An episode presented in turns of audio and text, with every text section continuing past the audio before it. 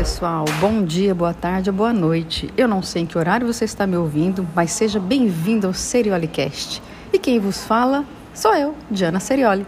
Bom, hoje o episódio está um pouquinho diferente. Eu trouxe para vocês o talk show que eu participei no dia 8 de março no CDL. Foi um evento em homenagem ao Dia Internacional da Mulher, onde eu fiz a mediação de entrevistas com três empreendedoras de Pimenta Bueno. Para quem prefere assistir, ao invés de ouvir, esse episódio também está disponível no meu canal do YouTube. É só ir lá no YouTube digitar Diana Serioli que você encontra facilmente, beleza? Mas vem ouvir esse talk show que está incrível, onde você vai conhecer um pouco da trajetória da Elane Sateles do Sebrae, da Neia do Cristal e também da Josi Camporês do Sex Shop Sem Comentários. Claro, além de conhecer a história delas e saber que não foi sorte, você vai ter muitos insights e sem dúvida alguma muito aprendizado.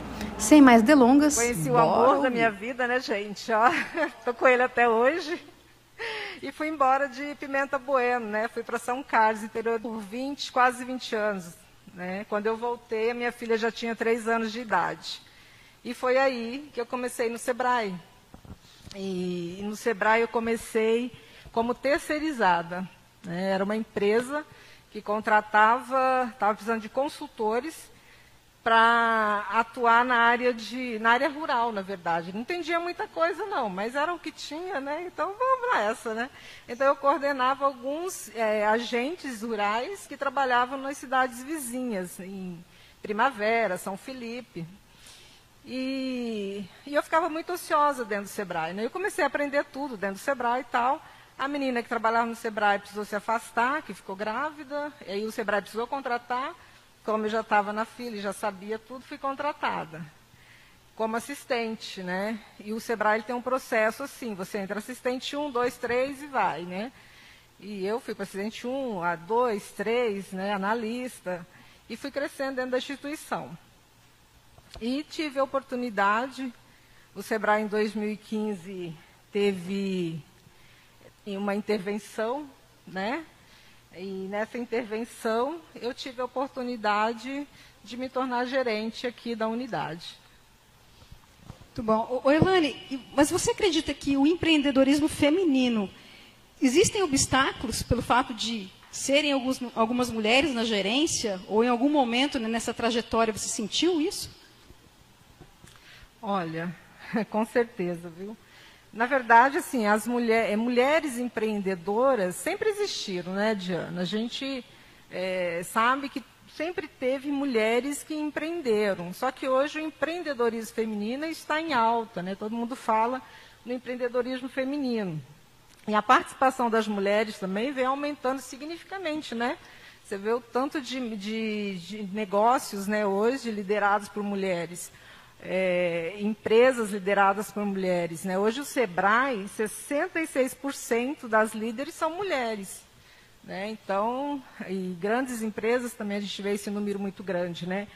Inclusive, tem até uma última pesquisa que eu até trouxe, né, para não esquecer, que dos negócios, tem 25 milhões né, de negócios no Brasil, e 17 milhões é, são homens e 8 milhões mulheres. Né? Então, isso mostra o tanto que as mulheres vêm crescendo. E agora, em 2021, já tem outra pesquisa que já as mulheres já têm 10 milhões, né? uma pesquisa mais recente agora. Então, o Brasil ele é o sétimo país com maior número de mulheres empreendedoras. Isso é muito bom né, para a gente. E, e dentre as, as mulheres empreendedoras aí, é, entre elas, se comparando aos homens, né, elas são mais, é, são mais jovens, ganham, só que ganham menos né, que os homens, isso é um, é um fato negativo ainda, né? Tem maior grau de escolaridade, as mulheres hoje elas se capacitam mais que os homens, né? Elas trabalham mais sozinhas, geralmente elas trabalham por conta própria, né? E 49% delas são chefes de domicílio. Isso a gente vive muito, que a gente, é, pelo menos como, como, no Sebrae, a gente atende muito empreendedoras que são chefes de famílias, né? principalmente empreendedoras individuais. E hoje, é, 43% está é, na área de, no setor de serviço, né? E 33 no comércio, 8% em indústria e uma coisa muito interessante que 15% das mulheres hoje está no agronegócio. Para ver o tanto que até o agronegócio, né, as mulheres hoje vêm se destacando. Isso é, é quando você olha aí, você fica encantada, né? Então, os desafios é, do empreendedorismo femininos é enorme, né? São muitos. E você imagina uma etapa né, de uma empresa, planejamento, é, você colocar uma empresa permanecer no mercado competitivo não é fácil, não, tanto para homem como para mulher. Está aí a Neia e a Josi que sabem disso, né?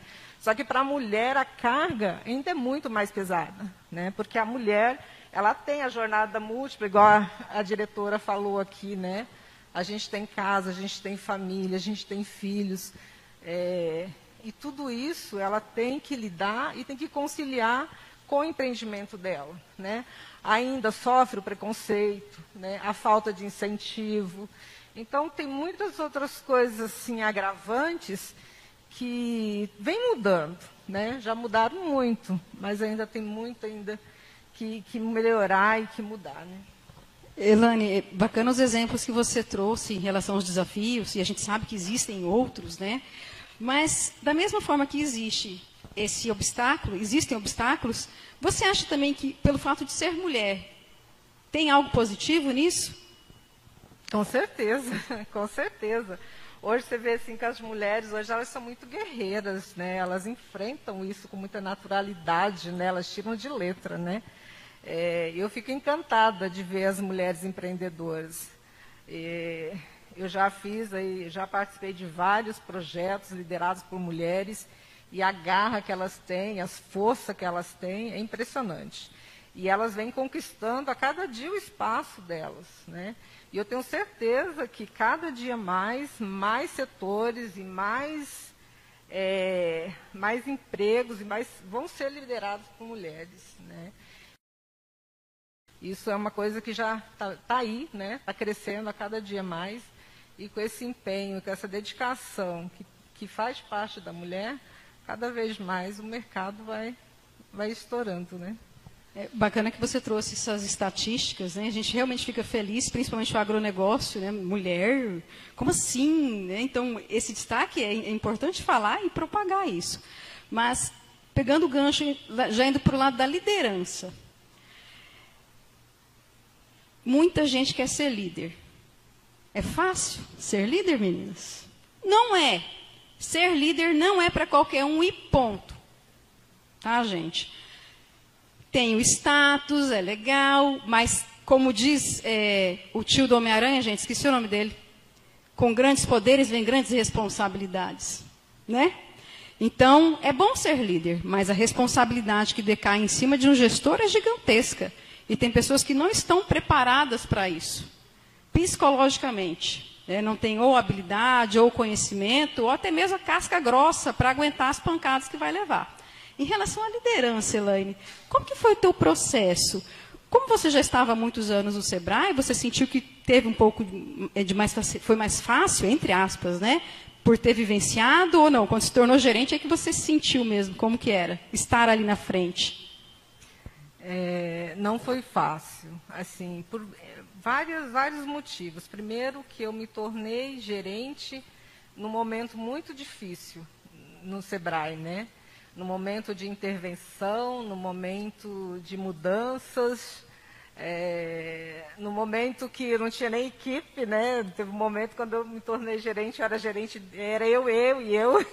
Eu, equipe. eu e o equipe.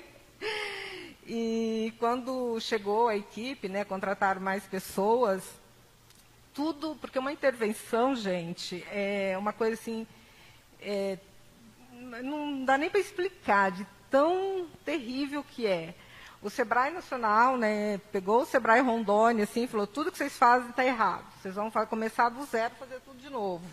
Então, nós tivemos que aprender a fazer tudo de novo, né? Então, e aí, imagina você aprender tudo sendo líder. Né? A responsabilidade era muito maior, né? Você tinha que aprender aquilo e ainda aprender com a liderança, né? É, a liderar a equipe. E eu sempre fui muito operacional.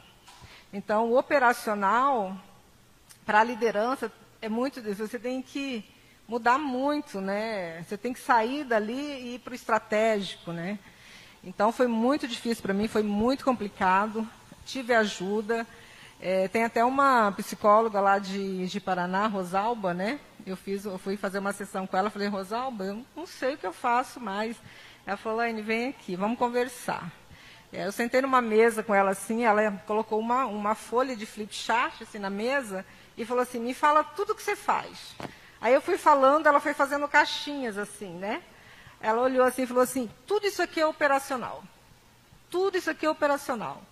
Você tem que sair dessa caixinha operacional e ir para o estratégico.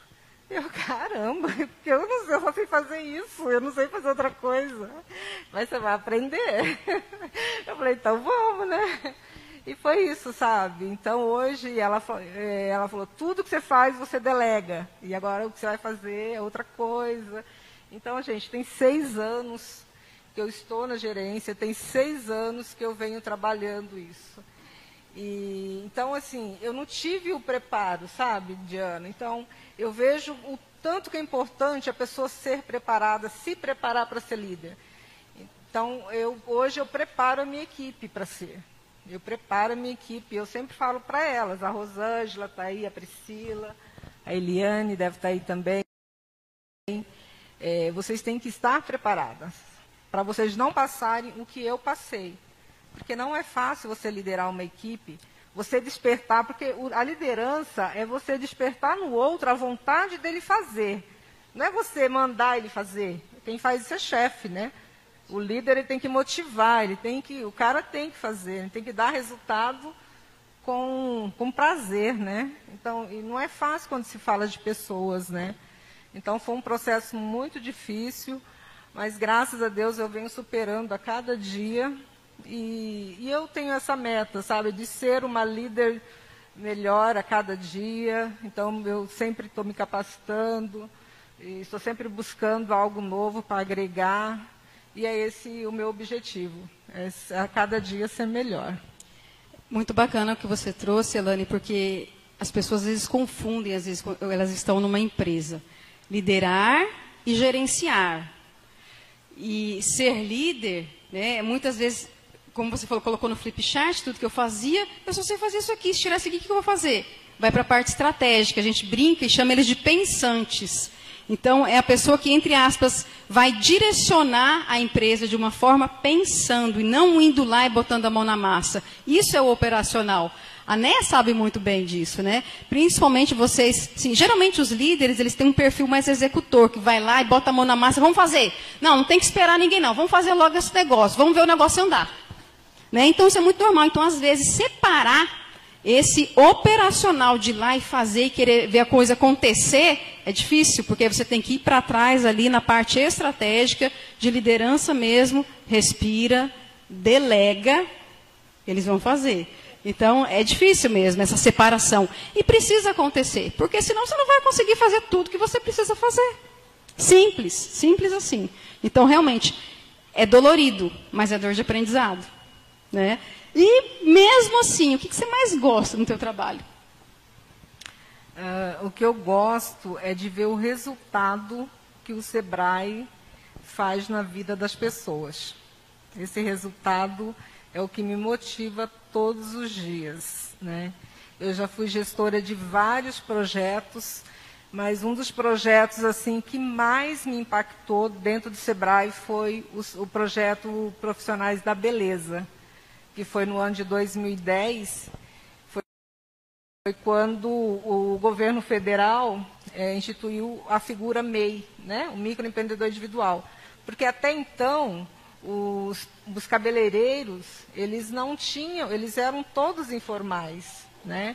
Alguns recolhiam o INSS como pessoa física, mas a maioria não tinha não recolhiam, né? não, não tinham uma né? não pagavam nada pensando no futuro, né?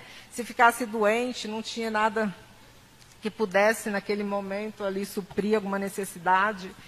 E, então, assim, foi um projeto que me fez crescer muito como técnica, né? Que eu pude ajudar muitas pessoas. Quando esse projeto terminou, foi muito gratificante. Eu tenho amizade hoje com elas. Eu fiz uma amizade linda assim com elas até hoje. Acredito que deve ter algumas por aí onde eu vou sempre tem umas. Olha lá, tem uma ali a Jaci. e, e, elas passaram a ser reconhecidas como empresárias, que elas são, né? Elas passaram a ter maquininha de cartão, elas passaram a ter um salão mais confortável, com ar condicionado, elas passaram ter mais dignidade, né? Até para para elas próprias e para oferecer para os seus clientes também. E, e, então, assim, é muito gratificante. Quando você falou das mulheres empreendedoras, a gente tem um projeto de café também que tem mulheres, né? Tem, inclusive teve uma que foi campeã de café especial lá em, em Belo Horizonte, lá de Novo Horizonte. E também é um projeto assim que me dá muito orgulho de fazer parte. Né? A gente foi visitar até com a filha da Elisane ali, a Thaís, ela veio aqui, a gente foi visitar uns produtores e como eles tratam a gente, você chega lá, sabe, eles é, parece que a gente é celebridade. Eles Aí ficam Sebrae, muito felizes, né? né? Aí o Sebrae fez para mim, o Sebrae fez isso. Então isso é muito bom, sabe? Isso é muito gratificante de você ver que você está fazendo a diferença na vida das pessoas. Então, eu amo isso, eu gosto disso, porque isso também faz parte do meu projeto de vida, tem tudo a ver. Então, é isso que eu, que eu quero para minha vida mesmo. Legal, Elane. E assim, é muito claro para todas as mulheres que estão aqui que a gente tem aquela jornada dupla, tripla, né? está na empresa, tem a casa, tem filho, tem marido. Não é fácil. Hoje, com certeza, vocês não ficaram de boa em casa, tinha televisão deitado no sofá. Né? Todo mundo tem os seus afazeres. E nós sabemos que você tem também. Então, o que você faz para se organizar, para não enlouquecer no teu dia a dia? É complicado, né? Ainda mais assim, eu que viajo muito, né? Mas ah, hoje está mais tranquilo, porque eu não tenho. Estava até falando para as meninas ali, né? Eu não tenho mais criança em casa, então eu e meu marido a gente se organiza bem, né? Mas mesmo assim, como diz, quem te dá mais, qual filho te dá mais trabalho? O filho da minha sogra? Eu tenho esse caso ainda.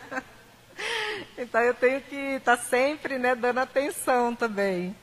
Mas eu tento, sabe, é, me organizar, conciliar um pouco, uh, principalmente em casa. A gente hoje, eu tenho uma faxineira uma vez por semana, então meu marido é muito companheiro, ele me ajuda, né? Eu aprendi a delegar tanto que eu delego até para ele lá em casa, né? Ótimo! eu sou ótima agora para delegar. Fiz até curso, né? Eu falo para ele, eu fiz até curso como delegar agora, minha filha. Então, assim, a gente tem essa parte, né? Um, um ajuda o outro e ele entende né, que é, o trabalho dele é muito puxado fisicamente, né, e o meu é mais né, intelectual, assim, mais a cabeça mesmo. Então, você chega em casa, você precisa, sabe, extravasar. E até eu gosto de fazer serviço doméstico, parece que eu fico mais, né? As pessoas acham você é louco. Eu falei, mas eu gosto, eu gosto de chegar em casa e lavar a área, de pegar a mangueira e sair lavando, sabe? Então, parece dar uma extravasada, assim. É isso. E, e se fosse para você dar uma dica né, para as mulheres, assim, para algumas pessoas que se sentem sobrecarregadas no dia a dia, chega o final de semana, né? Deita e está quase morrendo, parece que foi atropelado por um caminhão. O que, que você diria? Olha, eu era assim.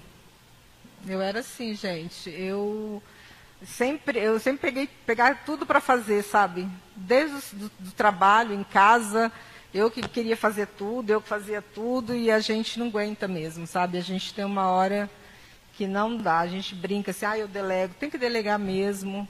Você tem que pedir ajuda quando você precisa. Você não tem que ter vergonha de pedir ajuda para o filho, para o marido, para quem for. Você tem que chegar e falar, olha, eu, realmente eu não aguento, eu estou precisando, me ajuda. Porque senão a gente vai cada dia mais se sobrecarregando. Porque todo dia a gente tem uma coisa nova que acontece é no emprego, é com a equipe, é minha equipe mesmo, coitados. né, Priscila? Descarrego bastante nelas aí na Rosângela. Porque, assim, infelizmente, se a gente não fizer isso, a gente acaba, cada dia, a gente vai ficando doente, né? Eu, com essa pandemia, eu até fiquei justamente por isso, Diana. Fui pegando tudo para mim, achando que eu podia resolver o mundo, e, eu não, e a gente não pode, né? A gente é uma pessoa que a gente precisa de cuidados, a gente precisa do momento para a gente. E, e, e, assim, o que eu aprendi também, que a gente tem que dar um tempo para a gente.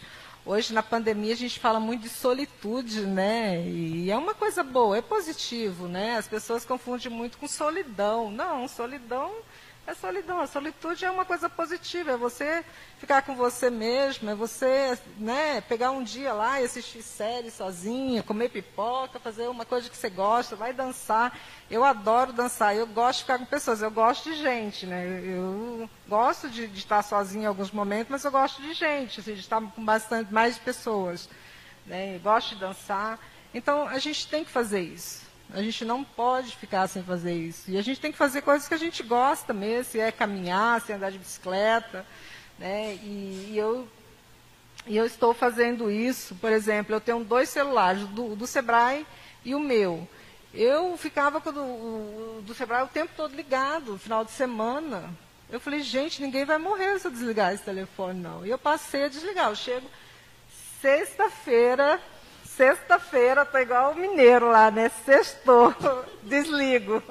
Seis horas e só ligo na segunda-feira.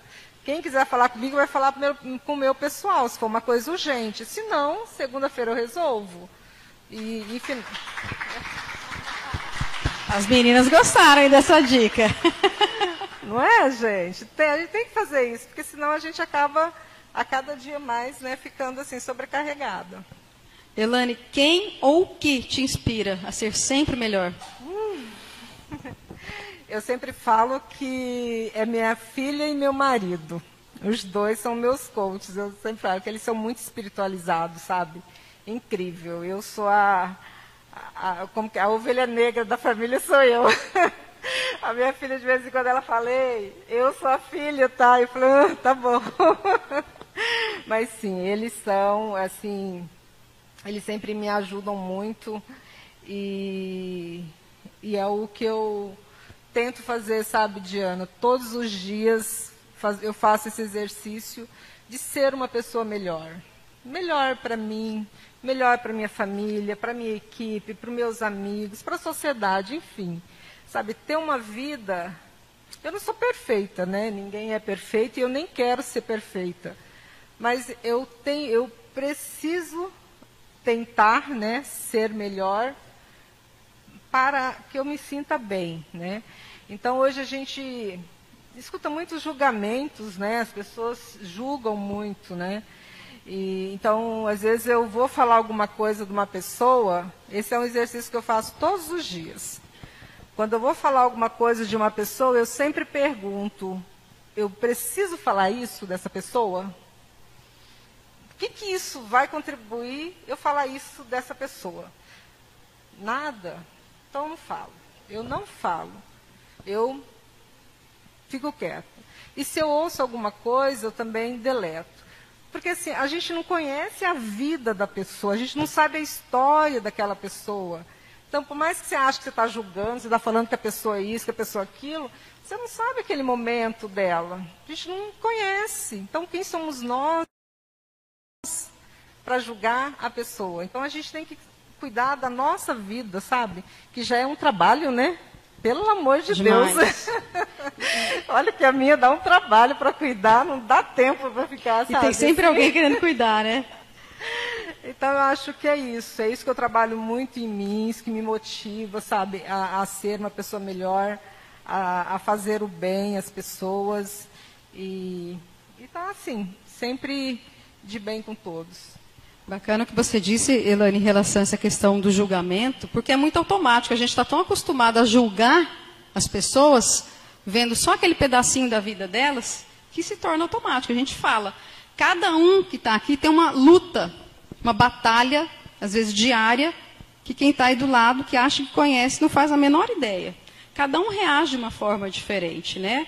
Existem, né, tem mais de 50 pessoas aqui e são 50 pessoas diferentes. Então, se acontecer uma coisa, cada um vai ter uma reação diferente, um pensamento diferente. Então, quem somos nós para julgar? Né?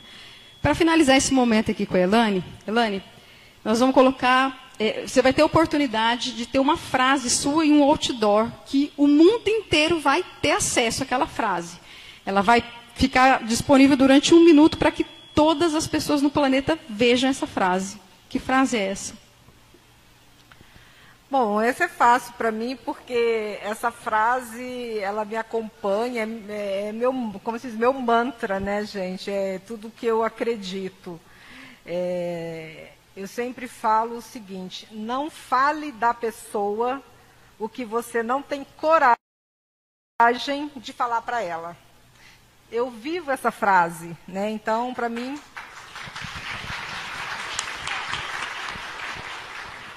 Então, é uma frase que eu falo e que eu vivo.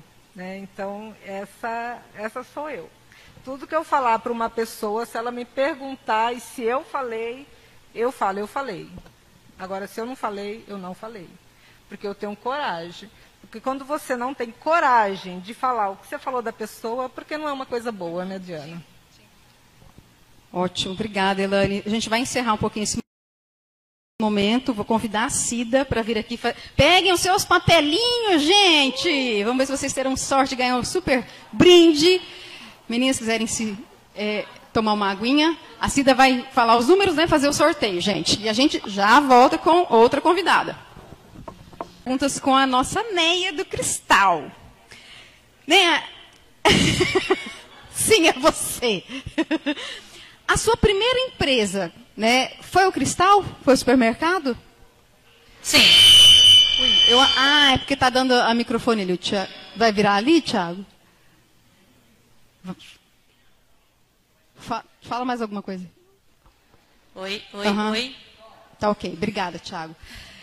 Mas foi a primeira empresa? Sim, foi a primeira empresa, né? Uhum. Foi o mercado, no caso, que começou como Casa de Carne Cristal em 89, né?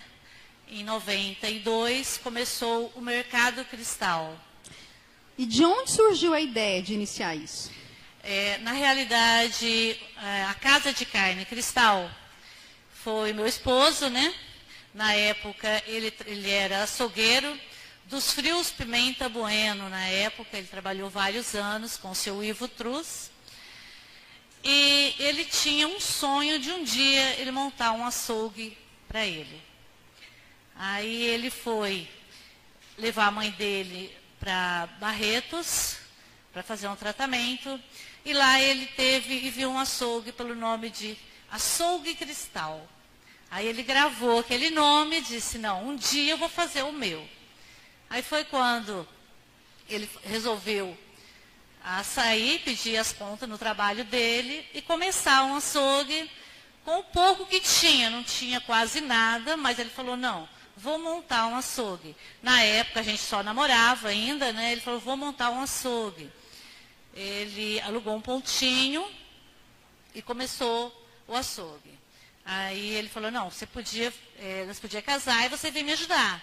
Eu trabalhava na fábrica de móveis, na System Imóveis, hoje é o prédio da lá, Cairu, hoje lá, né? E aí eu fiquei na dúvida, meu Deus, eu vou sair do meu trabalho, né? Eu na época eu tomava conta de acabamento de móveis que era mandado na época duas cargas, três cargas por semana para Casas Bahia, São Paulo. Então eu trabalhava bastante naquela época. Eu entrei na fábrica com 11 anos de idade, naquela época já contratava. Com 12 anos, eu passei a tomar conta de 110 mulheres na parte de acabamento de móveis, que era assim, uma responsabilidade bem grande. 12 anos, gente. Com 12 anos de idade. E eu trabalhava na fábrica, a gente trabalhava lá de segunda a sexta-feira. No sábado, meu patrão não trabalhava, porque um dos meus patrão, que hoje é o Modesto da Fabrilar, acho que muita gente aqui conhece a Fabrilar, Modesto era um dos sócios da empresa onde eu trabalhava, né? E como ele era adventista, então não podia trabalhar no sábado. Então muitas vezes a gente ia no domingo para fechar carga, quando não dava para terminar durante até a sexta-feira. Então a gente não tinha assim muito horário. A empresa eu chegava às seis da manhã, às vezes ficava às nove, dez horas da noite.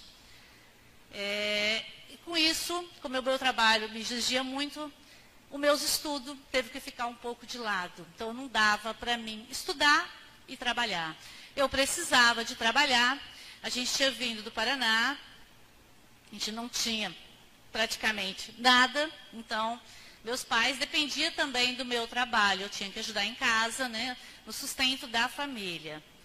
Então era bem difícil para a gente. Eu não podia ter aquele privilégio, eu vou para a escola, eu vou estudar. Não. Eu dei interrompida nos estudos, porque um dia eu cheguei, meu patrão, falei, não, será que eu não posso estudar à noite? Ele falou para mim, não, você escolhe, ou você trabalha, ou você estuda. Então, eu não tinha essa opção. Vamos trabalhar então, né? Mais para frente, a gente estuda. E fiquei na fábrica até quando me casei, com 18 anos. Aí eu saí, né? Para ir para o açougue, que ele estava com um ano, que ele tinha montado a casa de carne cristal. Mas aí eu achei o espaço muito pequeno. Falei, não vai caber nós dois aqui dentro. Já tinha a irmã dele que ajudava. Falei, vai ficar muito, muito pouco espaço. Aí vamos construir um mercadinho na época. A gente colocamos umas partilheiras lá dentro. Aí tinha o Saulo, é, que delícia. Ele era atacado e varejo na época. Então, aí eu tinha uma motinha, eu pegava aquela moto, eu ia lá, comprava um fardo de arroz, um fardo de açúcar, Cada coisa eu pegava um fardinho, eu levava e colocava nas partilheiras para ir vendendo junto com a carne. Ele fazia linguiça, entregava também para os frios. Na época tinha o, o aqui embaixo o Danival, do Mercantil Coimbra, tinha as lojas Triangulina, né? Então, naquela época, então, o nosso e lá em cima também, assim, praticamente era mato. Onde é hoje o BNH novo, ali era mata. Ali não, só tinha a rádio mesmo. A rádio estava perdida lá em cima, no meio, o resto ali era tudo mato. Então, não tinha nada ali para cima, né? Então, nós montamos bem no lugarzinho, bem... É, aí tá, fomos batalhando devagarinho. Aí eu peguei umas economias que eu tinha guardado, falei, não, vamos, comprei os terrenos, dois terrenos ali do lado, falei, não, vamos construir. Aí nós fomos procurar o Castilho, aí o Castilho nos abraçou naquele momento, falou, não, vamos fazer o seguinte, eu vou fazer para vocês e vocês vão me pagando aos poucos, porque realmente a gente não tinha dinheiro, não adiantava, né? Aí eu fui no Chico, da Cerâmica Santa Maria, que também foi uma pessoa que me apoiou muito naquele momento, ele falou, não, eu vou arrumar o material para vocês, vai me pagando aos poucos, não tem problema, eu vou pegando carne também lá no açougue, vai descontando e a gente vai fazendo. A gente construiu, né, o mercado, era pequeno na época, mas a gente construiu. Aí o meu patrão teve lá e falou assim, eu vou te dar as partilheiras, vou fazer as partilheiras de madeira e vou te dar as partilheiras. Então ele fez as partilheiras, deu para gente. Aí a gente começamos e fomos tocando devagarinho, devagarinho, fomos tocando. Era muito difícil porque a gente comprava dos outros para a gente revender. Né? Até que foi chegando alguns fornecedores e nos liberando crédito, né? Banco, a gente não tinha crédito nenhum, porque não tinha nada para oferecer. O banco sempre pede uma garantia, e é o que a gente não tinha. Aí, devagar, a gente foi conseguindo e fomos devagarzinho, né? Então, que hoje, graças a Deus, é, a batalha valeu a pena. Foi um trabalho bastante difícil. Não foi fácil, não vou dizer para vocês que foi fácil, não foi. É, hoje até meus filhos brincam. Deus me livre de mercado. Praticamente nós nascemos dentro do mercado. E realmente, meus filhos nasceram praticamente dentro do mercado. Né? Então, não foi fácil. E tem quantos anos já o mercado, né? É, o mercado fez 30 anos. Agora? 18 de fevereiro.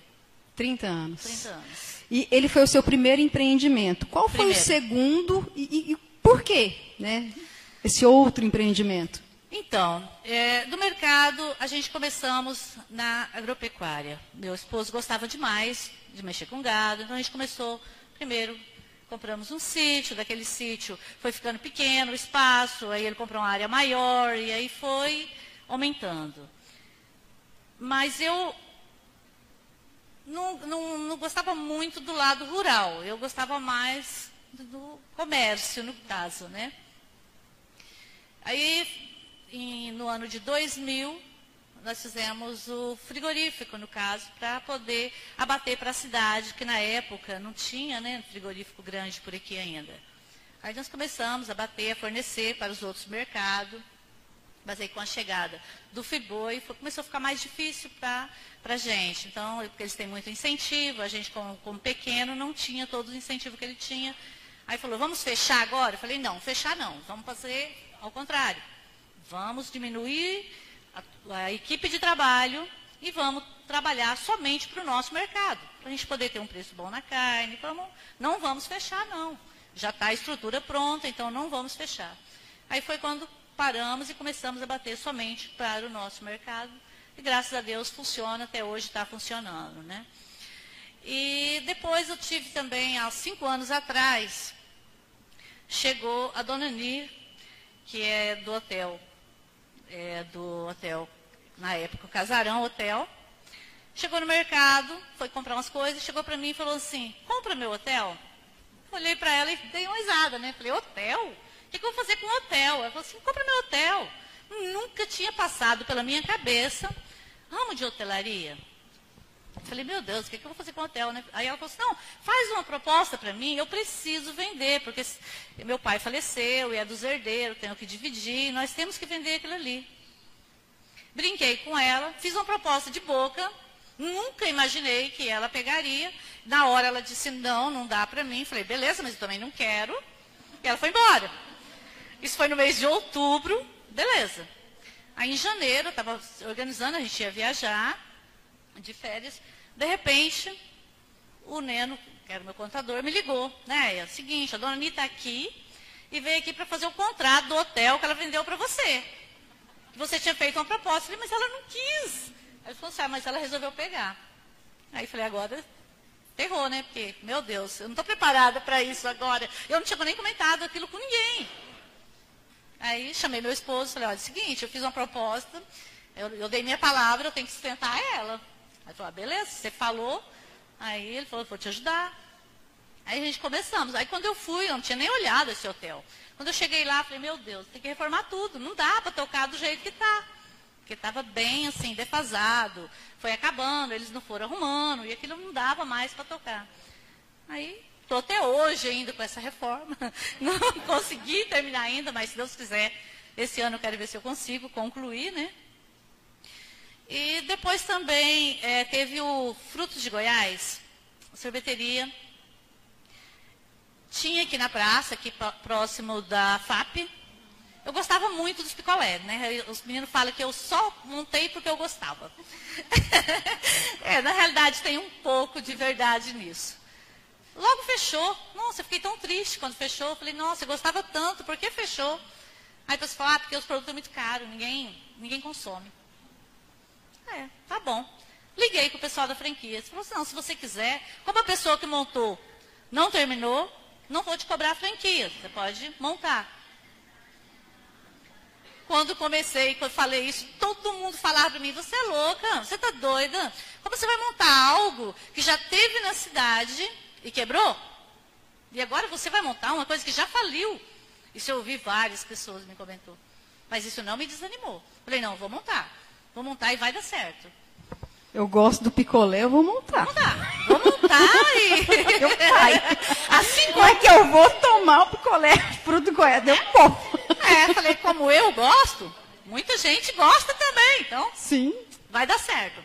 Ah, mas e pimenta, nada dá certo. Falei, dá sim, porque tudo que eu tenho eu consegui, eu consegui aqui. Nessa cidade, foi onde eu consegui o que eu tenho. Então, eu valorizo muito isso. Que eu Sou suspeita a falar, porque eu amo pimenta bueno, né?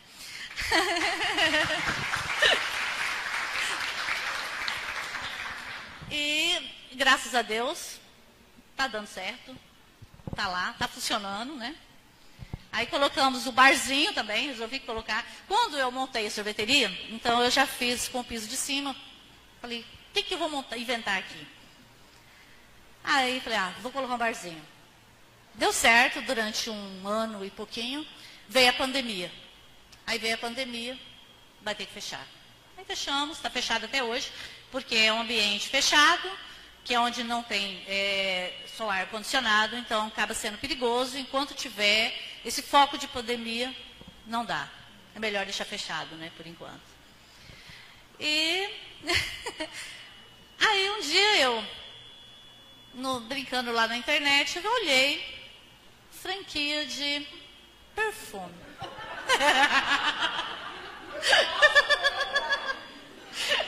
Aí, Gostava, eu gosto muito também de um creme. Você gostava do perfume? Gostava desse cheiro. Sempre que eu ia em Porto Velho, eu comprava lá, porque só tinha no shopping lá em Porto Velho. Eu falei assim, por que não tem pimenta também isso aqui, né? Quando, quando mandei uma mensagem para a franquia, Dora, eles falaram para mim, é, a sua cidade, não sei se vai abranger. Tá. Passou uns dois meses, eles entraram em contato comigo. Você ainda tem interesse? Falei, ah, tem. Então tá. Vamos montar? Falei, vamos. Aí, tá aí, tá funcionando. Foi inaugurado dia 18 de outubro, né, agora de 2021, em plena pandemia. Graças a Deus, está dando certo. E assim vamos indo, né? Não vai parar por aí também não, se Deus quiser. Amém.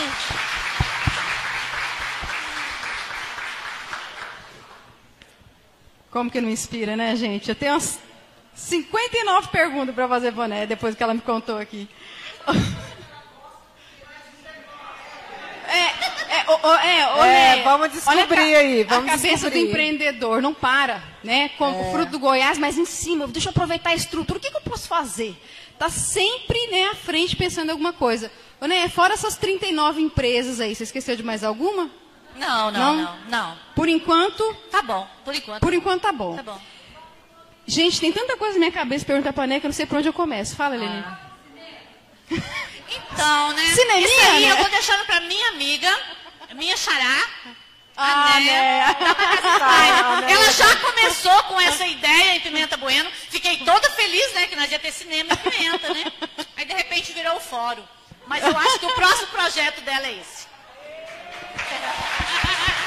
Olha a responsabilidade, né, e Wagner? Ô, Neia, me diz uma coisa.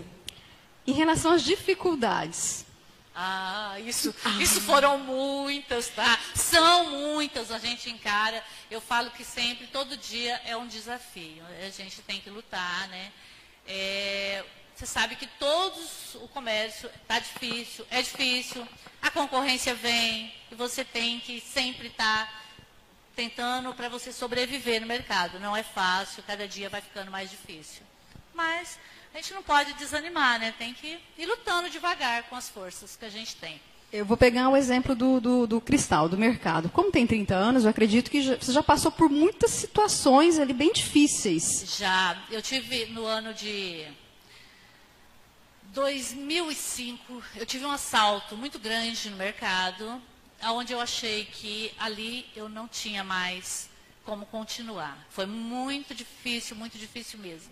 Aquela época era a época que a gente confiava demais no cofre, né? No famoso cofre. Então tudo que você tinha, você guardava ali dentro. Então o ladrão chegou e levou tudo. Aí- Pegou o cofre. Pegou o cofre. Então, foi muito difícil, tá? É, eu, eu pensava assim, meu Deus, será que nós vai dar conta? Será que eu vou conseguir pagar meus fornecedores? Né? Então, foi muito difícil. Foi, assim, uns dois anos de muita batalha, de muita luta para a gente poder vencer. E como que você consegue gerenciar todas essas empresas? Eu sempre tenho minhas equipes, né? Eu nunca faço nada sozinho. Eu tenho, graças a Deus, eu tenho pessoas que trabalham comigo e que me ajudam muito. Eu tenho uma irmã minha que me ajuda muito, tem meu sobrinho e tem umas equipes muito boas, graças a Deus. Meus funcionários sempre falam que eles são a minha família, é uma família no nosso trabalho.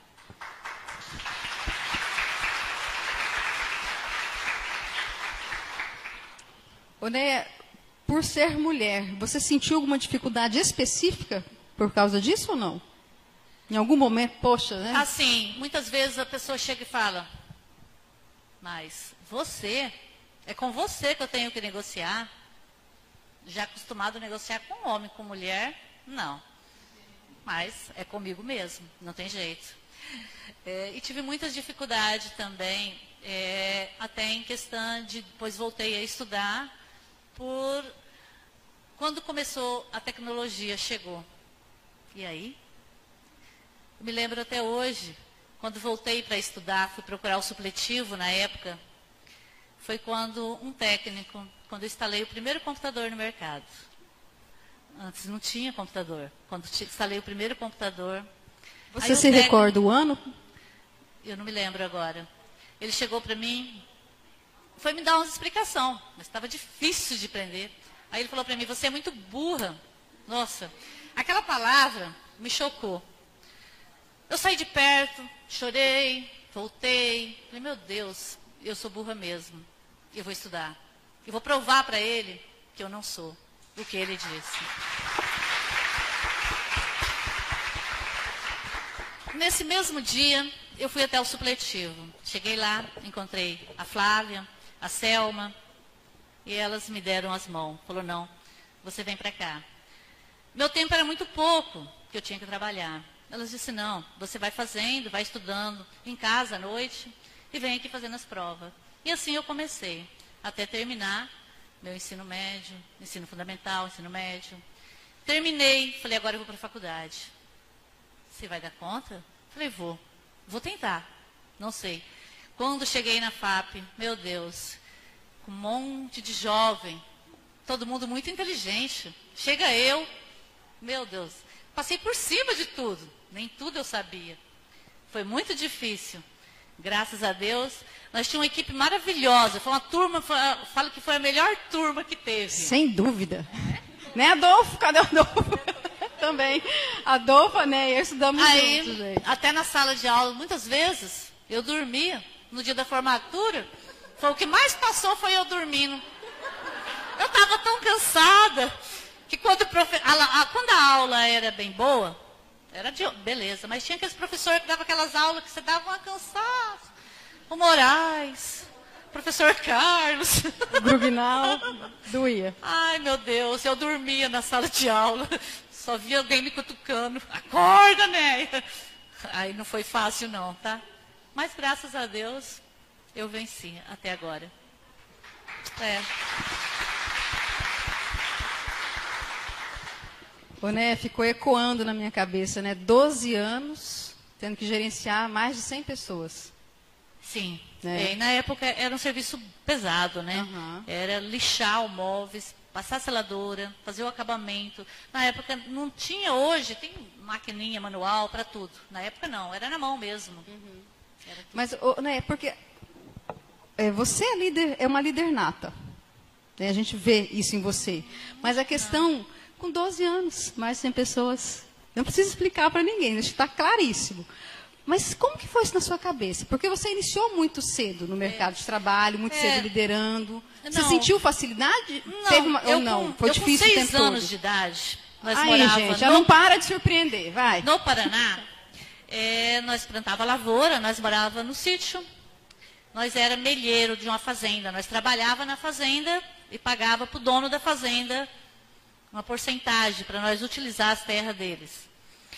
E eu, com seis anos de idade, eu comecei a fazer um pedacinho, separei e pedi para minha mãe, deixa eu fazer essa lavoura para mim. E a minha mãe deixou, e ali eu tinha o meu feijão. Então, com seis anos de idade, eu tive a minha primeira lavoura. Ai, né?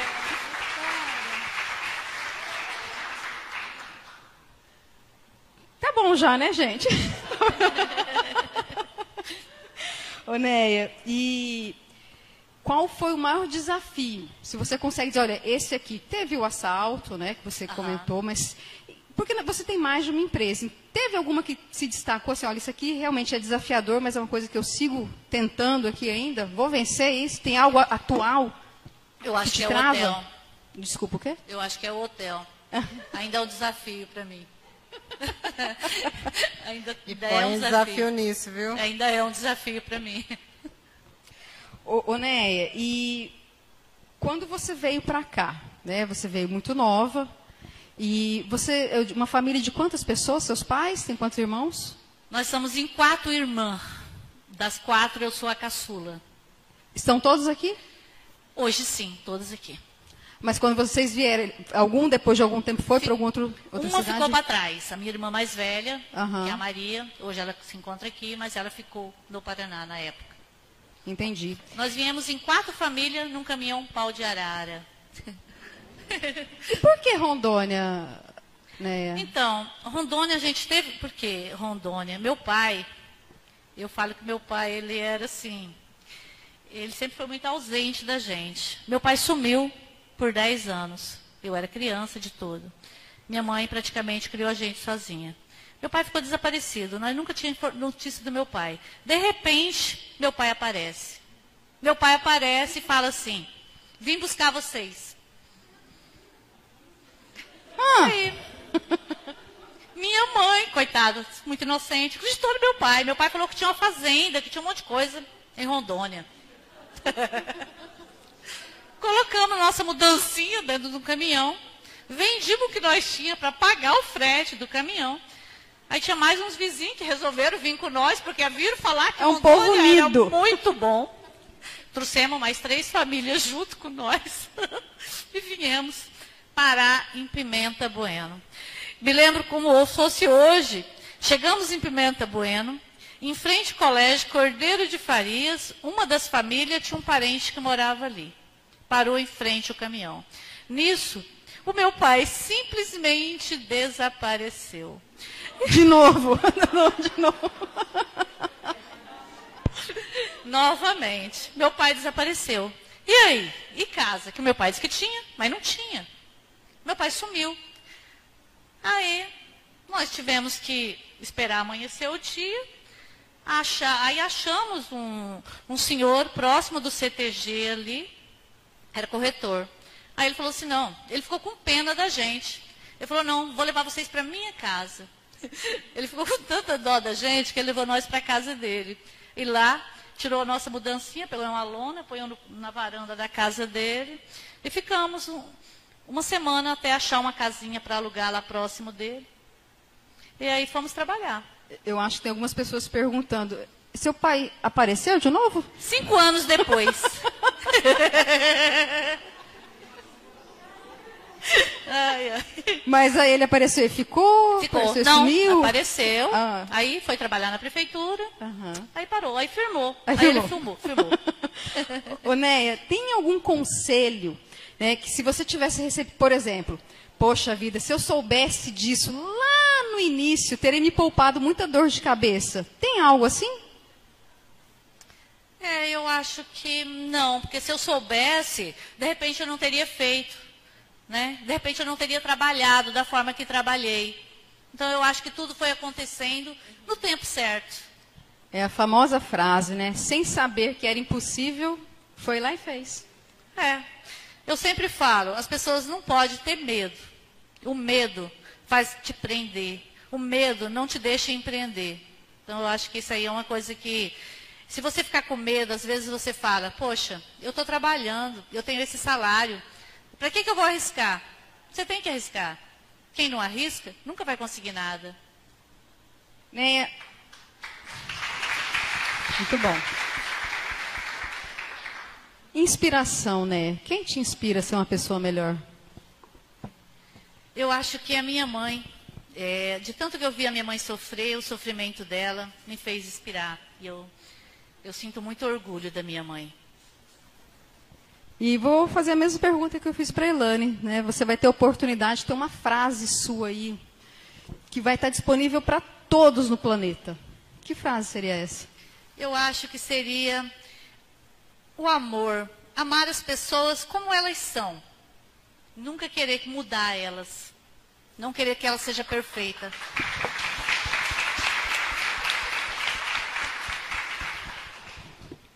Obrigada, Néia. Cida, vamos para o sorteio? Peguem seus papelinhos, gente! Gente, eu perdi meu papelinho. Bacana. Quanto tempo que você já tem a loja? Gente, é brincadeira com um pinguinho de verdade, tá? Se é que vocês me entendem. Vamos entrar nessa parte aí. Vamos entrar. Tá bom.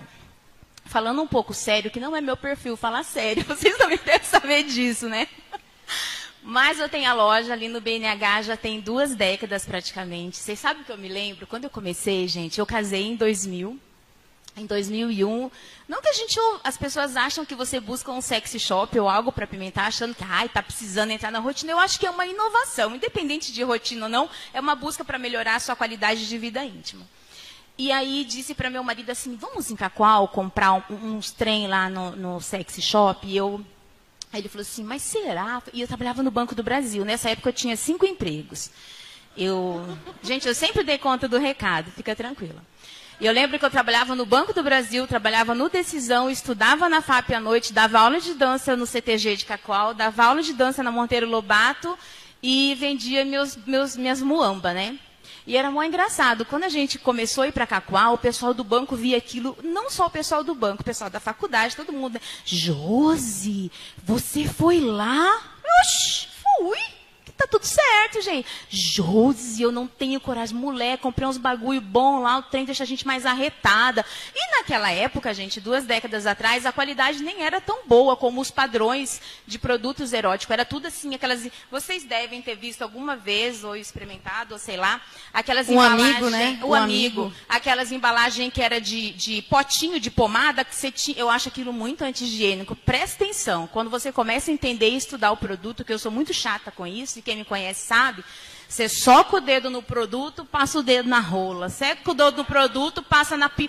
Cara, aí você está levando tudo de, do seu genital para dentro do produto. E aí você tampa o produto. Daqui dois dias você vai usar o trem, já está encraquelado. Porque o genital, tanto vulva quanto pênis, gente, por mais limpinho que seja, tem bactérias. A gente, é, é, como nós somos corpos autolimpantes, o nosso, a nossa vagina e o nosso, a uretra masculina, ela vai soltando as secreções e vai gerando bactérias, né, que chama-se esmegma. E aí eu, eu e era uma, e olha só, naquela época aquele trem já era um inferno de bom, né? Assim, inferno, é, calor de bom que eu quis dizer, não é inferno, tá amarrado, tá? Eu digo assim, esquentava a gente. Gente, e aí, e aí elas começaram assim, Josi, você vai quando? Eu falei assim, não, eu vou de novo semana que vem, você já vai comprar mais? Vou comprar mais uns negócios lá. E ia com o Rony, né? E aí elas falavam assim, leva, leva para mim, traz um negócio para mim. E eu falei assim, eu trago. Eu só falava, trago. Né? E comecei a juntar o dinheiro da mulherada, a gente levar. E eu ia assim, fui umas três vezes em, em um mês. Aí o Rony falou assim, mas elas querem mais. Ah, Rony, vamos buscar, a gente vê as novidades, de, né? Aí ele falou assim, mas você está comprando para elas? Tô. Eu falei assim, Rony, quer saber? Eu vou pedir desconto para esse moço aí. Estou trazendo freguesia, né? Embora elas não venham, eu vou trazendo movimento. E aí eu lembro que eu fui com uma caixinha de sapato, gente, assim, e falei assim, ah, faz aí, me dá aí uns 20% de desconto para mim levar para minhas amigas, eu gasto combustível e tal. Eu fui assim como se fosse hoje, na época, uns 500 reais. Mas eu trouxe tanta pote de trem que eu fiz assim, 1.500 reais rapidinho. Falei assim, Rony, vendi tudo. Aí ele falou assim, vamos de novo. E aí o Rony sempre do meu lado, vamos de novo. E aí a gente foi indo. Aí o moço, aí o Rony falou assim, Josi, mas se você está vendo. E isso era telefonista do Banco do Brasil. Gente, eu chegava na faculdade com a minha sacola de muamba, o povo era louco para chegar em intervalo. Era tudo em roda de mim, assim. Hoje eu até ri com uma colega numa outra palestra que eu dei cedo. Ela falou assim, Josi, estou lembrando quando você, quando você vendia na faculdade, que a gente estudava junto, como a gente comprava essas muamba, né? E era muamba na época. Hoje é o produto de alto padrão, né? E comecei, gente. Comecei vendendo os trem. E aí o Rony falou assim: por que, que você não começa a pegar do fornecedor? E aí eu comecei, eu era muito, sempre foi muito curiosa, né? E eu comecei a buscar contatos de fornecedores e entrei em contato na época com Hot Flowers, que hoje ela nem é alto padrão, mas na época ela era a empresa mais luxuosa de cosmético erótico. Tá, conversamos, conversamos, ah, não, compra. Bem, comprei assim umas três, umas três caixas bem grandona por, um, vamos dizer assim, uns seis meses que me manteve aquilo e alguém, não sei quem, me denunciou, porque eu comprava naquela época pelo CPF, né? Na verdade, gente, até que eu não vendia, ninguém vendia.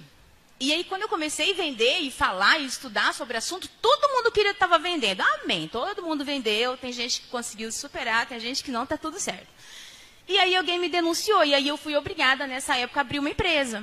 Aí o pessoal, eu fui até Adolfo, né, que é o meu contador nesse tempo todo, e aí ele foi me instruindo, me instruindo. E hoje duas décadas se passaram. Hoje eu não sou mais a mesma Josi de duas décadas atrás, porque hoje tanto o padrão de qualidade no atendimento quanto o padrão de, das vendas dos produtos, eu jamais vou vender um produto onde eu não conheço procedência, matéria-prima, embalagem, até o rótulo, se não tiver tudo especificado, desde os ministérios, porque quando a gente vê um produto muito barato, gente, e a gente vê lá que um produto, por exemplo, eu vou falar até uma coisa, vou falar assim, nossa, Josi, mas precisa de tudo isso? Precisa.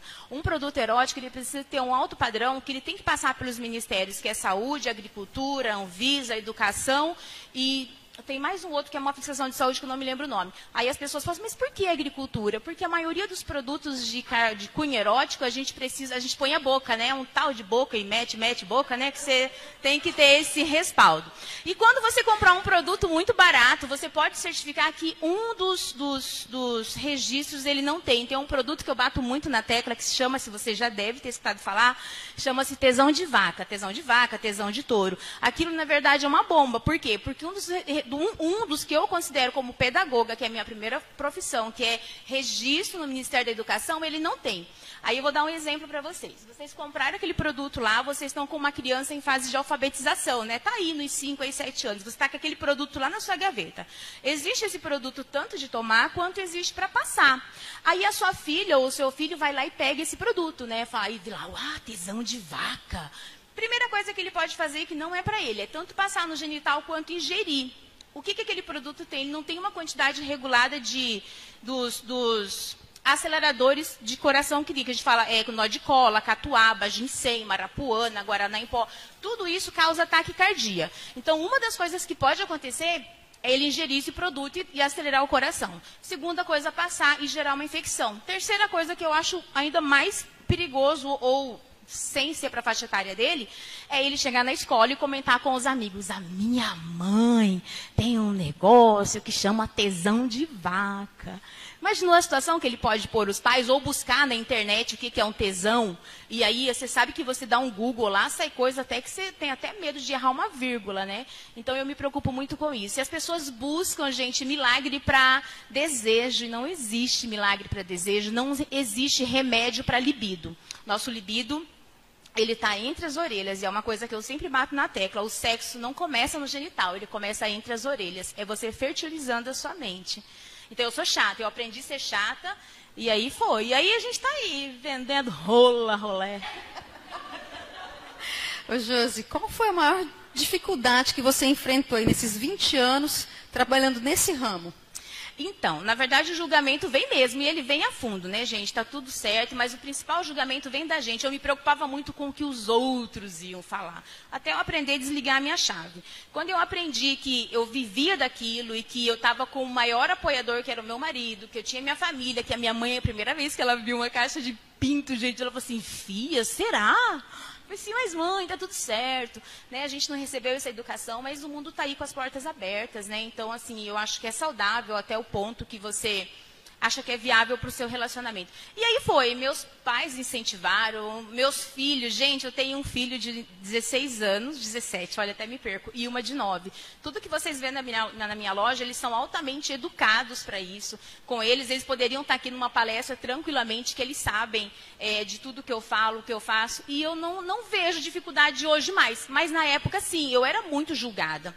Hoje eu sou muito julgada, mas se eu esperar deixar que me julguem para que eu faça meu dinheirinho e pague meus boletos, gente, a gente pode sair da rede social, porque a rede social é boa para isso. Sempre digo que rede social tem quem te gosta e quem não te gosta. Então, o que, que você tem que fazer? Dar o seu melhor, não para tentar convencer eles que você é boa, mas para convencer você onde você chegou. E eu adoro isso. Eu fiquei curiosa, Josi, porque você falou que você era julgada e ainda é julgada. Esse julgamento de 20 anos, 10 anos atrás, é o mesmo de hoje? Não, porque hoje eu sou considerada uma intelectual do sexo, né, Diana? As pessoas... Gente, é impressionante. Em primeiro lugar, deixa eu dizer uma coisa para vocês. Eu sou mulher, eu transo como vocês, tá? Todo mundo olha nossa, mas deve fuder que... Gente, pelo amor de Deus, tá? Desconstrói isso aí, né? Porque eu tenho um parque de diversão em casa, vou ser melhor que ninguém. Pode perguntar pro Rony. Ele mesmo fala que eu falo mais de sexo do que faço. E é verdade, né? É o dia todo vendendo meus trem. Mas assim, a gente é normal. Então, assim, Diana, eu acho que os julgamentos vêm, mas até mesmo aquela pessoa que te julga, ela está te espiando. Mas não sei se ela está te espiando para ver você evoluir ou para ver até onde você vai, porque eu já peguei pessoas, não falando de mim, mas eu penso assim, que assim como você chega de mim e fala mal de alguém, você eu posso virar as costas, você pode falar de mim tranquilamente. Então, só que eu aprendi assim, como é que eu vou dizer, absorver, para mim assim, é indiferente. Porque se a gente está aqui em 50 mulheres, se eu puder fazer diferença na vida de uma, estou feliz da vida. Então o resto para mim vai virando resto. Quer continuar seguindo? Amém, tá aí o perfil. Sigam lá, gente, arroba Josi Camporês. Dá uma força lá que o Instagram sacaneia comigo demais, tá? Oi, Josi, essa questão do julgamento, preconceito.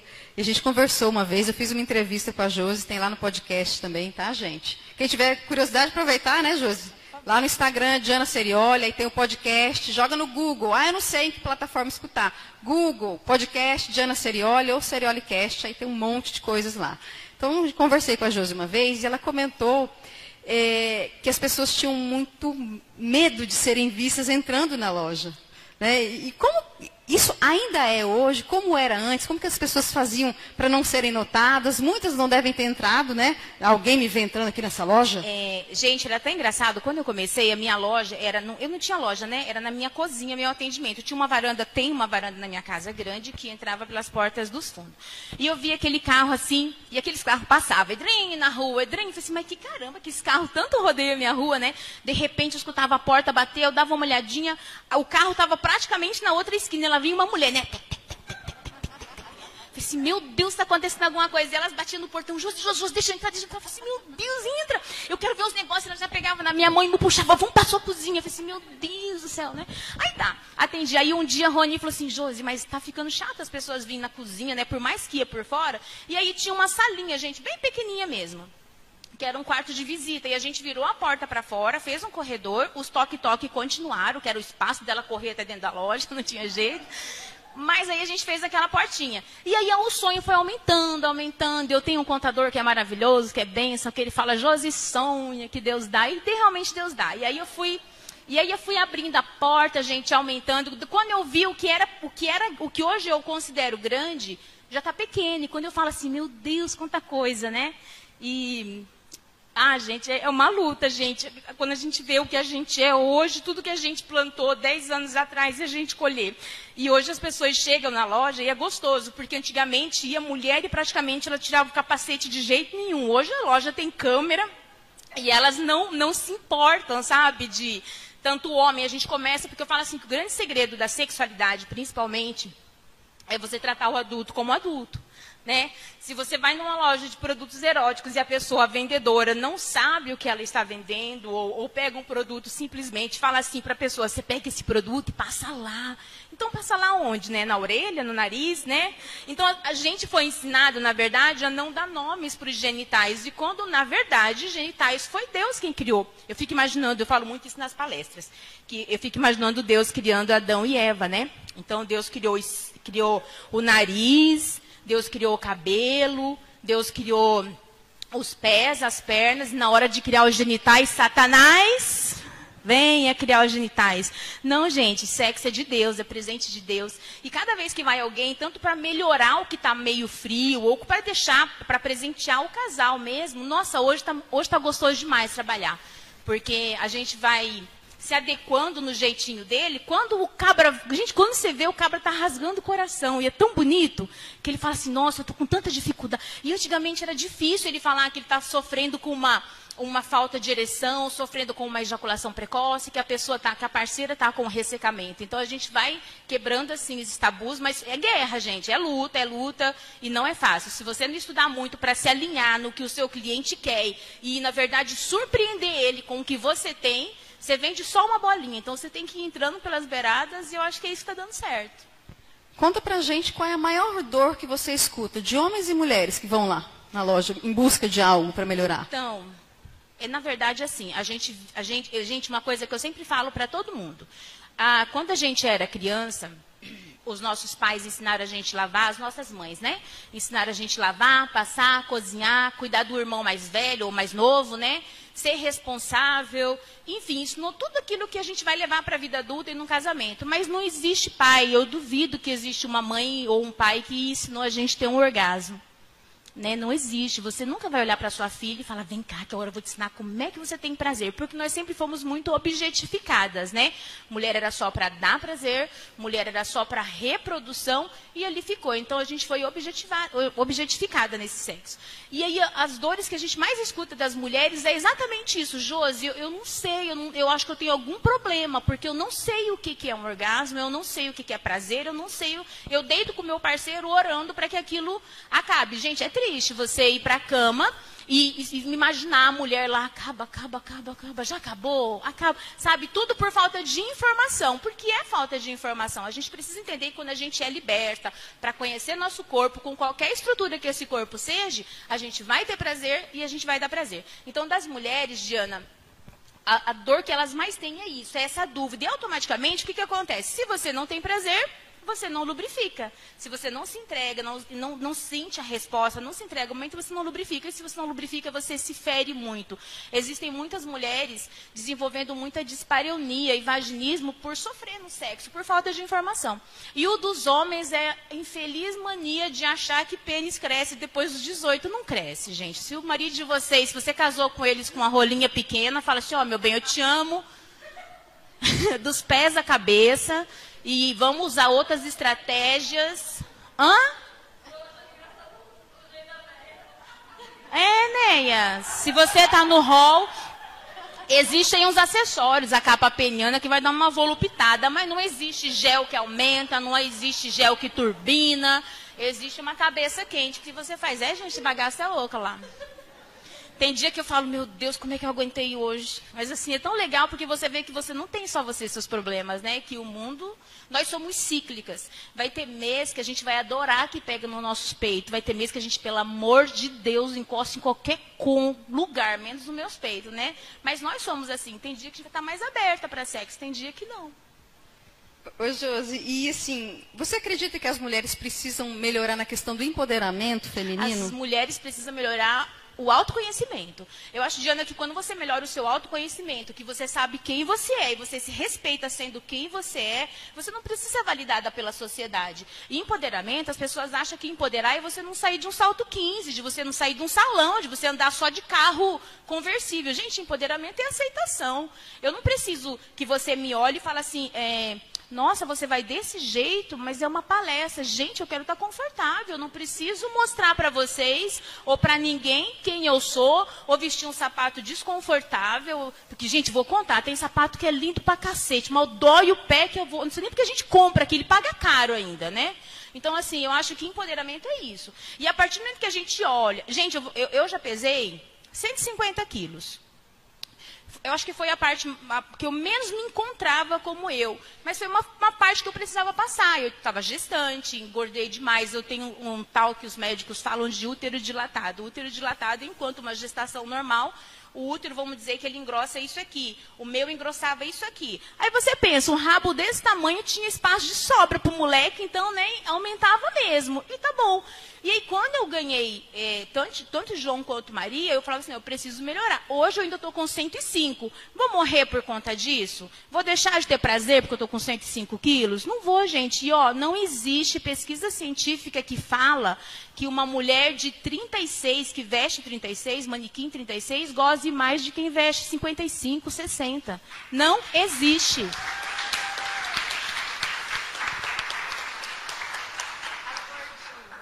Não, prazer é cabível para todas. Não é sobre prazer. Você já imaginou se prazer sobre fosse é, é, seria ou é sobre estética? A gente estaria morta. Então não é. Prazer é sobre autoconhecimento, empoderamento e a gente se descobrir.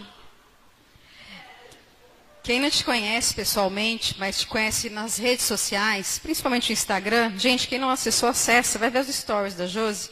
A gente percebe rapidamente né, o quanto você é carismática, desenrolada, a tua facilidade, a tua naturalidade com que você fala né, sobre o sexo, sobre os produtos, igual você diz aqui pra gente. É, eu converso com um adulto como adulto.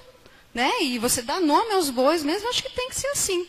Mas quando a gente vê aquilo, passa para a gente uma certa facilidade em fazer os vídeos, falar ao público. Sempre foi assim? Existiu um processo antes ou não? Na verdade, existia o processo de cara e coragem. É, quando começou, eu não era assim antes da pandemia, eu era bem mais retraída assim. Eu nunca fui de me aparecer. Eu não sei porque as pessoas é, diz que a gente é influenciadora. Eu não me sinto influenciadora. Eu, eu, eu quero, sim, ser uma influenciadora de te empoderar sexualmente, achar que você é capaz, está é, tudo normal com você e te incentivar a, a, a, se tocar. Mas durante a pandemia, quando a gente viu que o comércio começou, meu Deus, vai ter que fechar, fecha, não fecha, abre, não fecha. Como meu comércio é em casa, eu ainda podia vender pelo portão, né?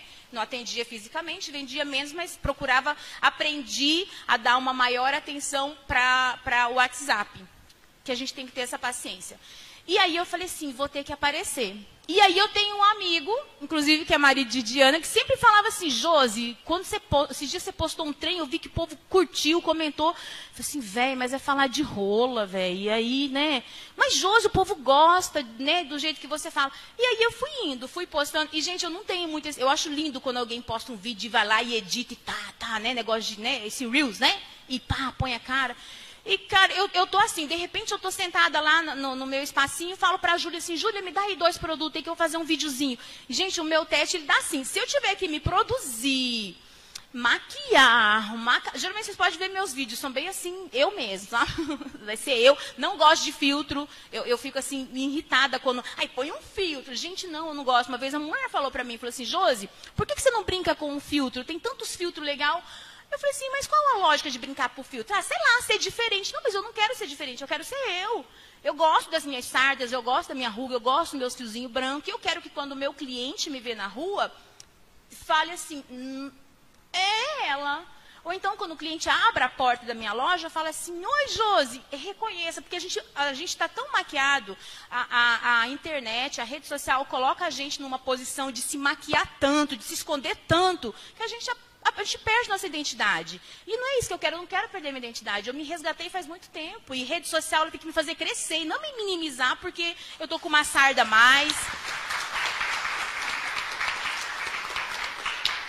Porque eu tô com cabelo mais grisalho, eu acho que tudo tem a nossa fase. E tudo vai passar. Vai aparecer cabelos brancos, vão aparecer rugas, tá tudo certo. Na hora certa, se eu ver necessidade, se aquilo for, tipo assim, ai, realmente, agora eu tô me sentindo lá para baixão, vou pôr um botox. Beleza, nada contra, gente. Quem ponha, quem brinca com filtro, tá tudo certo. Mas é uma coisa que não combina comigo comigo não combina filtro. Eu não, não curto. Eu gosto, eu gosto de quem eu sou, eu gosto de quem eu me tornei, eu gosto de quem eu precisei ser, não só pela rede social. Eu acho que quando a gente se ama como a gente é, a gente abre barreiras, quebra tabus, vai longe. Eu acho que é isso. Ô, Josi, eh, acho que principalmente na pandemia houve uma quebra de paradigma em relação a usar as redes sociais como ferramenta de trabalho. Né? Então, as pessoas tiveram que aprender, você mesmo trouxe isso, e houve um boom, né? E, e, eu, sinceramente, eu acho que rede social como ferramenta de trabalho não é tendência, não, gente. Veio para ficar. É uma necessidade. Então, é aquela frase, né? Quem não é visto não é lembrado. E, é, dá muito trabalho, a gente sabe disso. Né? Por mais que não edite, que não faça nada, você tem que parar, você tem que pensar no conteúdo que você vai apresentar. Mas onde eu quero chegar com isso? Eu sei, eu conheço muitas pessoas que têm vontade de postar, tem vontade de fazer um vídeo, tem vontade de colocar uma foto. E tem pessoas que tem, não conseguem nem postar uma foto do rosto delas, né? Por medo, talvez, do julgamento, receio, vergonha, enfim, cada um né, tem, tem o seu motivo. Você tem alguma dica para essas pessoas que gostariam de fazer isso, mas não conseguem? Cara, muitas dicas que eu escuto é assim, posta e sai correndo. Velho, eu posto e fico me deliciando, assisti, eu falei assim, velho, eu fui muito palhaça nisso aqui. E eu olho de novo, ah, vou corrigir. Não, foi legal. Então, assim, eu acho que não existe dica de, eu acho que você ter coragem, na verdade. Porque o maior julgamento, ele vem de nós. Então, se você, por exemplo, eu sei quando eu posto alguma coisa que eu falei errado, eu falei, pu, caguei aqui, mas tá bom, ninguém vai notar. E de fato, ninguém nota porque ninguém me, me chama lá corrigindo. Mas eu acho que o maior erro é a gente querer ser perfeccionista. A gente postar e esperar que aquilo vai dar, sei lá, não sei quantos é, likes, curtidas. É, gente, viu, viu, não viu, amém, vai aquilo. E ó, eu vou te contar uma coisa a, a Márcia está ali, tá de, de, de, de, testemunha. Eu não tenho propaganda em rede social, embora ela, em, em rádio, embora ela tenta bastante. E é porque eu não escuto rádio, gente. Tenta que eu ponha a propaganda. Não, vai lá que a gente vai engrupir de novo você. Mas a Márcia é boa no que ela faz. Então, assim, hã? ela vai trocar. Vou dar ela um monstruário para usar primeiro, ela não troca. Aí ela vai falar direitinho. Fechou. Então, assim, eu acho que a, maior, a maior propaganda que o lojista pode ter, gente, é o boca a boca. Não sei nos outros ramos, mas no meu ramo o que funciona é boca a boca. Às vezes a gente vê, eu, eu tenho, eu tenho muitos grupos de WhatsApp em São Paulo, não é que eu tenho, eu participo do mesmo nicho que eu tô. E, gente, tem dia que minhas colegas falam assim, gente, hoje eu não vendi nem 10 real. E, gente, sério, ah, eu não posso reclamar. Deus tem, assim, aberto as portas de forma sobrenatural. É, e eu tenho atendido agora como sexóloga clínica, eu tenho atendido casais do Recife, do Rio de Janeiro. Olha onde o online pode levar a gente. Então eu acho que o maior segredo, está precisando vender? Está precisando fazer você? Posta, mas posta sendo você. Não posta. Tudo bem você admirar uma outra pessoa, está tudo certo. A gente tem que ter uma base como referência, né? Um outro perfil. Mas o mais legal é quando você posta o seu produto, porque, gente, eu defendo meu produto com um e dente. O dia que vocês for quem me conhece, sabe que vai na loja se você viu, Josi, eu vi falar desse produto, nossa, eu até tenho ele, mas não compra não, porque é uma bosta. Não, não é isso tudo que está lá, não. Então, às vezes, eu já cheguei assim a, a, a chegar a final de mês, jogar horrores de produto fora, porque eu comprei, não supriu as expectativas que dizia na embalagem, na rotulagem dele. Eu não tenho por que vender algo caro, porque eu sei que não vai meu marido fica muito bravo, porque ele fala assim, Josi, mas todo corpo é diferente. Eu falei assim, mas esse produto a gente testou três vezes, não fez nenhum fanictuzinho que é para fazer. Então não é bom, não é possível que eu esteja totalmente longe da casinha desse jeito. Então, Diana, eu acho assim, que é a gente se encorajar, mas é se encorajar a ser a gente na rede social. Se você vai se assistir de novo na rede social, se assista se admirando. Ah, tá legal, se eu falar um pouco mais alto, mais baixo, mostrar mais o meu fundo, não sei. Mas assim, não se criticando. Cada vez que a gente se critica, a nossa neuroplasticidade cerebral, ela vai condicionando aquilo. É igual aquilo que a Neia falou, que ela buscou lá atrás, quando ela levou, foi chamada de burra, né? Aquilo fica gravado na nossa neuroplasticidade. E tudo que a gente é diminuído, até mesmo pela gente, ela vai ficar encraquelada e vai criar várias barreiras dali para frente, principalmente, gente, na nossa saúde sexual, e é muito ruim. Não, não vivam de comparação. Vontade de conversar a noite toda, né, gente? Mas né, a hora já está passando, então, para finalizar, o que ou quem te inspira a ser melhor? Ai, Diana, não, eu acho assim que o que me inspira a ser melhor, eu não vou falar que são meus filhos, que são meu marido, porque eu estaria mentindo. Eu acho que eu tenho que fazer por mim. E eu me inspiro. Amanhã, por exemplo, eu quero levantar com mais entusiasmo do que hoje, Talvez não seja possível pela exaustão de hoje, mas assim, eu acho que a gente tem que se inspirar na gente. Ah, minha mãe, sim, minha mãe é uma baita guerreira, nossa, né, meu pai também foi embora com um certo tempo, mas a gente está todo mundo aí vivo, e eu acho assim que a gente tem que fazer o melhor pela gente. Meus filhos são, é, acho que depois que você é mãe, que você se torna mãe, você luta por eles, né, você se desprioriza. Mas eu não vou dizer que eu, eu luto por eles, não. Eu luto por mim, para que aí eu possa dar uma qualidade de vida melhor para eles. Mas se eu disser que estou lutando para o João, pela Maria, não. Eu luto para que amanhã eu possa ser melhor, resolver mais o seu problema sexual, ajudar mais você a esquentar seu trem na cama com seu parceiro e aí vai. Uma salva de palmas, né, gente? Antes de passar o microfone novamente para a Cida para fazer os últimos sorteios, eu gostaria de agradecer vocês mulheres, todos vocês que vieram aqui. Eu acredito que cada um vai sair com uma mensagem, uma sementinha e deve ter sido plantada, pelo menos uma sementinha de inspiração. Agradecer novamente o convite do CDL, do SEBRAE, é uma honra estar aqui. E assim, estar com vocês é magnífico, porque é um pouquinho aqui da Elane, é um pouquinho da Neia, é um pouquinho da Jose, é um pouquinho de cada um que vem conversar com a gente ali no cantinho. Então é muito bom. São momentos assim que fazem com que a gente aprenda e veja que vale a pena realmente lutar, buscar, né? E meter a cara mesmo, porque não é fácil, é difícil para todo mundo. Tem gente que gosta de reclamar mais do que procurar uma solução, mas cada um da sua forma, né? E a gente tem que respeitar isso. Cida, Peguem os papeizinhos, gente. Né, é, é, é, Diana, deixa eu falar só, um, só uma coisinha para finalizar, meninas. É, existe, existe um estudo que fala sobre a nossa autoestima e ele, quando é embasado na nossa vida sexual, é muito sério. E ele fala exatamente assim, que é impossível você ter uma sexualidade plena e cheia de prazer quando você tem uma autoestima baixa. Então eu convido vocês que a partir de hoje vocês olhem no espelho com olhos de amor, dizendo quanto vocês são especiais, independente de cor de cabelo, de tamanho de manequim, de tamanho independente de tudo, mas que vocês se olhem com olhos de amor e na hora da entrega com o seu parceiro, vocês priorizem isso, independente mesmo, tá bom?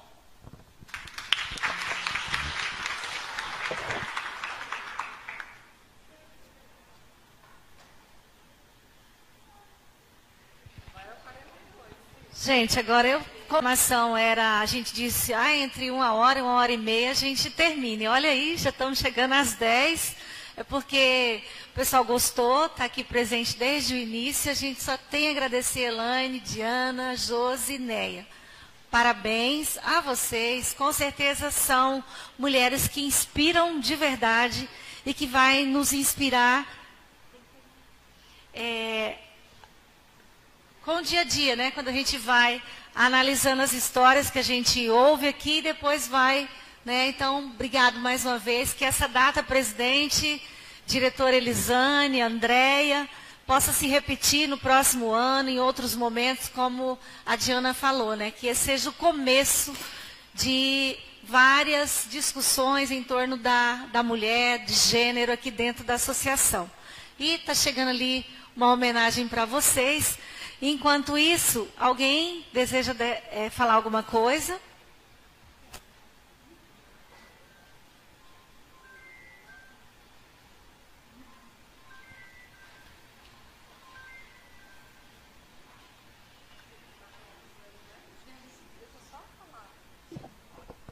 Gente, é, eu só quero pedir uma salva de palmas para Diana, né?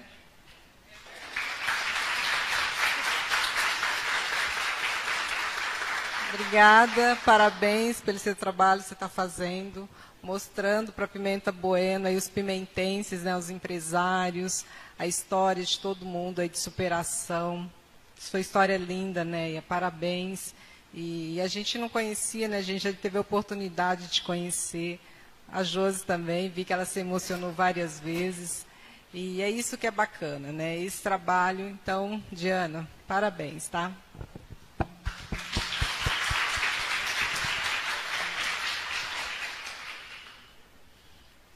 Querem alguma coisa concluir, né, Josi?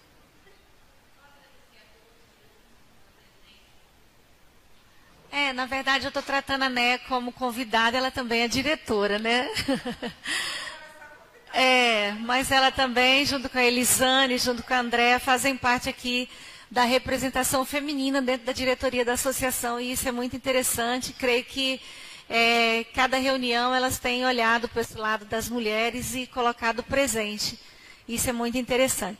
Então, é uma pequena homenagem às quatro é, participantes aqui do nosso talk show. Elas recebem flores, que flores é importante. Então, aí, das mãos do presidente.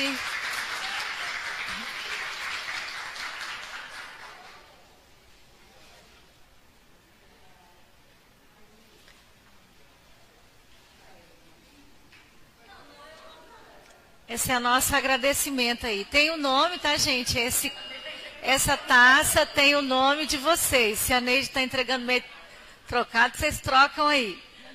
É um pequeno agradecimento da associação por esse trabalho voluntário aqui hoje, delas quatro, sendo convidadas e estando aqui com a gente. Obrigado mais uma vez.